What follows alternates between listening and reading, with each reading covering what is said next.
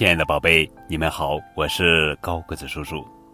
今天要讲的绘本故事的名字叫做《借尾巴》，作者是林颂英，文张乐，图东方宝贝绘本系列故事。小壁虎在墙上爬着玩，突然，一条大青蛇，嗷，咬住了它。小壁虎用力一挣，逃走了。可是尾巴却断了。没有尾巴多难看。小壁虎决定去借一条尾巴。咦，遇到了大花猫。大花猫，能把你的尾巴借给我吗？小壁虎问。不借不借，我在墙头上走路，没有尾巴竖着，让身体平衡，会摔下去的。嗯，好吧。咦，啄木鸟，能把你的尾巴借给我吗？哦不，不借不借，没有尾巴支撑着，我就不能坐着给大叔治病了。哦，好吧，好吧。咦，小松鼠，能把你的尾巴借给我吗？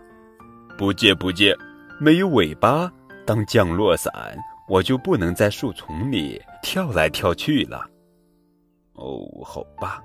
小壁虎又碰到了老黄牛，老黄牛，能把你的尾巴借给我吗？不，不借不借。牛蝇老盯我，我要用尾巴当鞭子赶走它们呀。好吧，好吧。壁虎爬到池塘边，哎，小鱼，小鱼，能把你的尾巴借给我吗？不借，不借。我得不停地摇动尾巴，才能在水里前进呢。好吧，小壁虎又遇到了负鼠妈妈。负鼠妈妈，能把你的尾巴借给我吗？不行呀，我的宝宝们最喜欢挂在我的尾巴上荡秋千了，我可不能把尾巴借给你。到处都借不到尾巴，小壁虎伤心极了。负鼠妈妈说。快去找你的妈妈吧，她一定有办法。小壁虎回到家，伤心的对妈妈说：“妈妈，我的尾巴断了，可是谁也不肯把尾巴借给我。”嗯，壁虎妈妈笑了：“傻孩子，你的尾巴不就在你的身后吗？”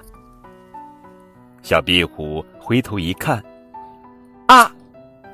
它已经长出一条新尾巴啦！好了，宝贝，这就是今天的绘本故事《借尾巴》。